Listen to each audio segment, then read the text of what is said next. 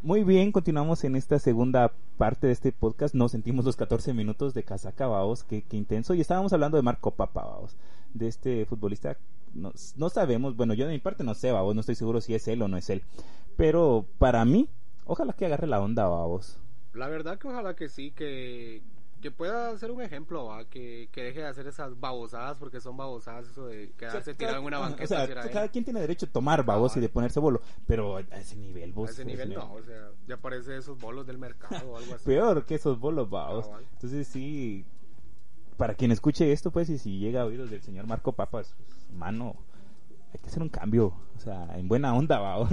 buena onda, vos. En buena onda. Buena onda, mano. Vamos a hacer el cambio. Y así pues hablamos un poquito de Marco Papa. Yo creo que se va a oír ese aplauso a vos. Creo que está mal que haya aplaudido. La gente ahorita, ¡ah! ¿Por qué aplaudió este vato a vos? Me arruinó los oídos.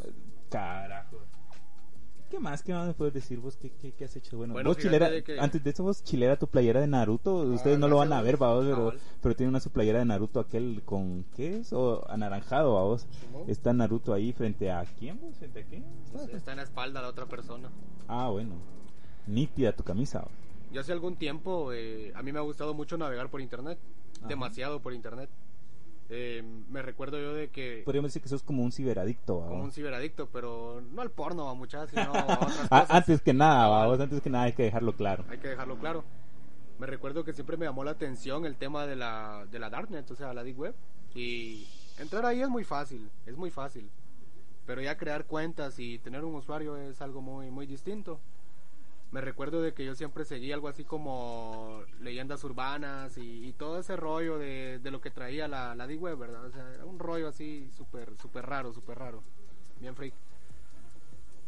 El rollo es de que una vez me recuerdo yo de que creé un usuario, mi primer usuario, y empecé a buscar ondas. La verdad que se encuentran cosas muy feas, porque no les voy a decir de que es algo agradable.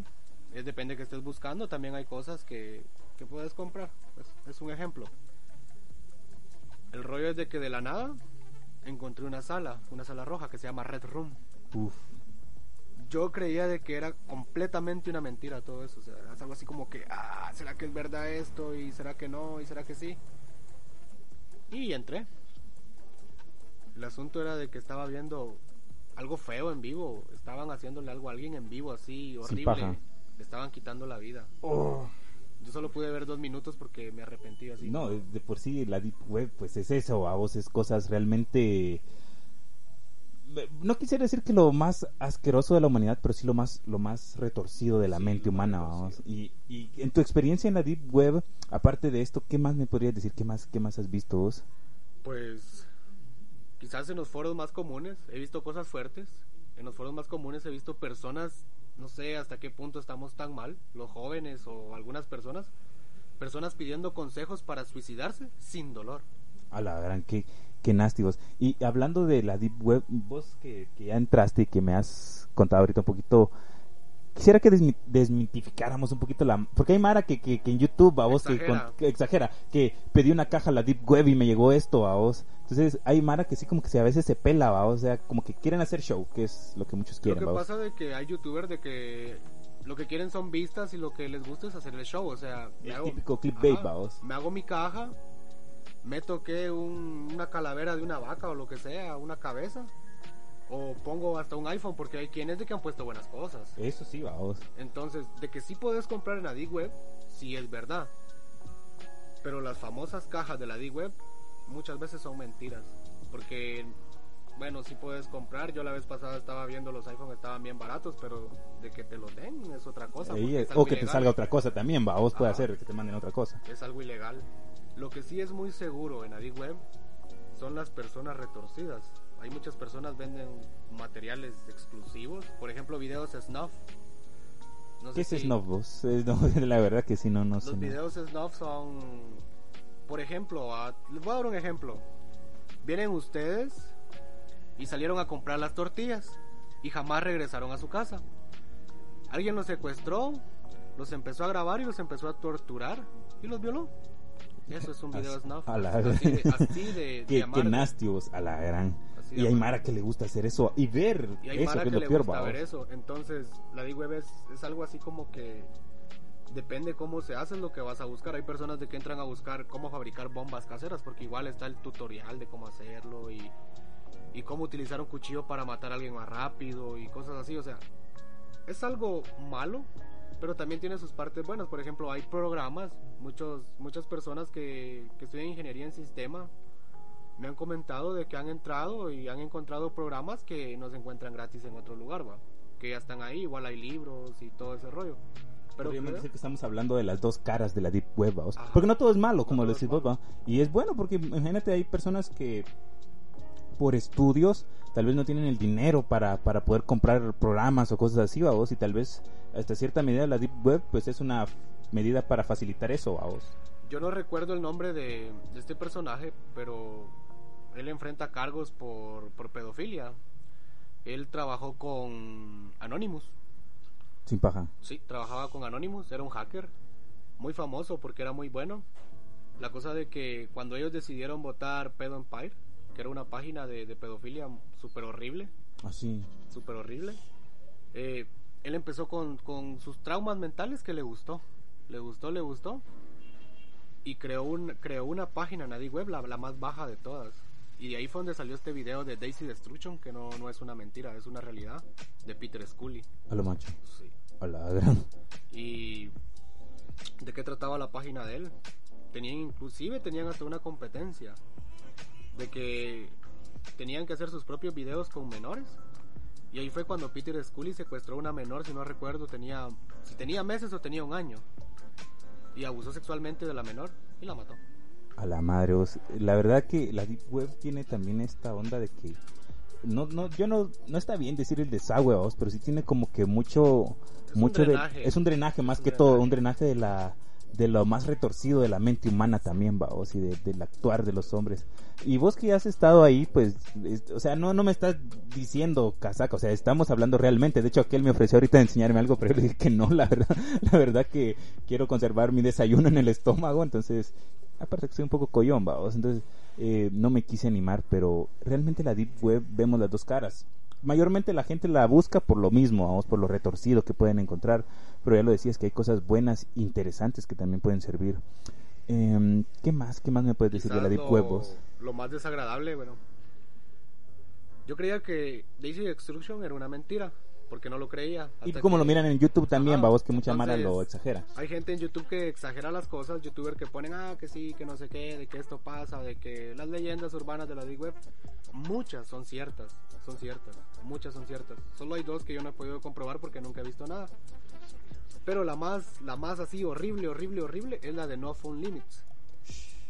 Yo no entendía eso. Y un día entré a navegar y empecé a hablar con un usuario y le empecé a preguntar, pero eso fue como dos años después de estar buscando información sobre eso, porque ya no, no existe ahí, ¿verdad? Y le pregunté sobre No Phone Limits. Y viene y me dijo, mira, ¿quieres ver algo? Me mandó algo cifrado. Cuando yo lo abrí, me di cuenta que si era real y era algo así súper horrible. No sé si has visto una película serbia, a Serbian Film. Mm, creo, creo que me suena a vos. Eh, esa película está basada como en el drenaje de, de todo lo que podemos ver ahí se trata de, de un personaje, va, de que fue estrella de cine para adultos, se alejó, tuvo una familia, o sea, tenía su esposa, tenía su hijo. Y después lo vuelven a contratar para hacer una película. Y él así como que solo voy a hacer la última película porque igual necesito el dinero. Pero se adentran en temas que suceden en la web, por ejemplo... Ah, mutilaciones tal vez no. Mm, no. mutilaciones no. Sadomasoquismo más que todo sí, también. sadomasoquismo, eh, termina mal la película. Y en la Web sucede pasar eso. Con los videos de Snuff, hay gente de que viene y no solo tiene a su presa, sino que la alimentan bien y le están dando ahí vida por ratos para ir haciendo más videos, ir haciendo más videos. Y eso te lo venden después y mucha gente lo compra. Porque como que tienen problemas mentales, va, me imagino. Pero sí, por ejemplo, No Phone Limits es, es muy fuerte. Es algo que creo de que me marcó, o sea, saber todo eso es algo así como que horrible. En escala de, de terrorífico, de 0 a 10, ¿cuánto le darías vos? 15. 15, sí está nada. es, que más. es que realmente la Deep Web, pues hay cosas realmente pesadas, vamos. pues la verdad ya me dio cosa, ya me dio cosa seguir hablando de eso, vamos. ¿Qué más, qué más, qué, qué más has hecho de bueno vos? Contame, ¿qué? Bueno, eh, buscar fantasmas, quizás, no sé. El cazafantasmas. El cazafantasmas. Es que siempre he tenido esa duda. No sé, muchas veces nos pasa, porque nos ha pasado de que estamos solos y sentís que se mueve algo, sentís que pasa algo. Y yo me recuerdo en una ocasión, eh, estaba con, con unos amigos. Yo tengo un amigo que lo conoces, eh, Ramiro. Ah, Ramiro, un saludo para nuestro amigo Ramiro, que posiblemente no está escuchando este podcast, pero un saludo por si lo escucha. Exacto. La cosa es de que fuimos a un terreno, un terreno baldío donde hay una casa abandonada y dicen que ahí asustan. Pues logramos entrar como a las 10 de la noche, ahí estaba bien oscuro y todo, y, y hay una como laguna. Y cabal estábamos ahí cuando la nada empezaban a correr. Nosotros así como que, ¿escuchaste? ¿Escuchaste? Y sí estábamos escuchando. Pues para no aburrirte, seguimos caminando porque ahí había una montaña y hay una antena. Y desde arriba vimos unos ojos que nos estaban viendo, pero de alguien que estaba ahí. Y nos acercamos y no había nadie. Solo recuerdo eso. Lo que más te puedo contar es de que aquel me fue a dejar a mi casa. Y arriba de mi casa dice que la calle estaba prendida en fuego, que le habían prendido fuego a cosas. A lo macho. Y yo salí a ver y curiosamente no había nada, solo él vio eso. A ratito me llama y me dice, mano, mira, yo en mi vida había visto algo porque yo no creo en esto. Pero ahorita que entré a la casa y metí mi carro, una sombra salió caminando del baño. Así, caminando y así. Pero si aquel nunca había visto nada, ¿va? Entonces creo de que el fenómeno paranormal a mí siempre me ha llamado la atención. Eh, yo he luchado bastante con eso porque igual a mí me han asustado, yo he visto cosas. No sé si es algo mental, muchas personas creen que es algo mental, pero me han pasado cosas que creo que sí no, no tiene nada que ver con algo mental. Precisamente ayer me pasó algo.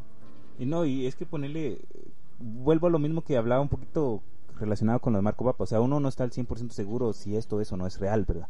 Y, y, casi siempre lo paranormal nos va a llamar la atención. ¿Por qué? Porque siempre nos hacemos la pregunta ¿qué hay después de la muerte. Lo que dicen es cierto, existen los fantasmas, existe el diablo, existe Dios. Entonces, todas esas preguntas siempre nos hacen, vamos. ¿Y qué, qué onda? ¿Qué te pasó ayer? Fíjate de que ayer estaba haciendo mi café. Estaba haciendo, estaba haciendo mi café. Y de la nada, serví mi café y dejé la taza casi a la mitad de la mesa, o sea, a la mitad de en medio, ¿verdad? Y puedes creer que la taza se cayó y no había nada en la mesa. Ni siquiera mi gato, mano. Sin paja. A la gran, qué, qué intenso, a oso que... O sea, ahí es donde volvemos a la pregunta, ¿qué está pasando? ¿Qué está pasando? ¿Qué está pasando? Bueno, creo que es algo que un día lo vamos a comprobar bien, lo vamos a saber. No somos eternos y creo que ahí va a estar la duda. Ahí, ahí, ahí vas a resolver todas las dudas, vamos. Eh, y fíjate que sí, un poquito esto, este tema de, de, lo paranormal, de lo de suspenso, incluso incluido lo de la Deep Web, vamos, a veces nos hace preguntarnos realmente sobre la realidad también, vamos, porque a veces nos, nos vemos un poquito alterados, tanto lo que comentabas de lo que vio Ramiro, vamos, de que está encendido fuego o de que se mueven las cosas, hay muchas personas que son muy escépticas y dicen, no, vamos, esto no es real, esto puede ser coincidencia, puede ser que el aire, que esto y lo otro, vamos, pero realmente desde yo lo veo así, vamos, 50-50, o, o, es o no es, vamos, porque bien lo decimos, hasta que nos muramos, vamos a saber qué onda, vamos. Como dice un youtuber de mis favoritos, ¿va? no hay que asumir nada, sino cuestionar todo. Exactamente, vamos, o sea, porque hay muchas personas que caen en ese ego, o decir, ah, eso es así o eso no es así, vos, y estoy 100% seguro, pero realmente lo has comprobado, o sea, tenés un estudio o algo que te pueda decir que eso es así o que no es así, vos.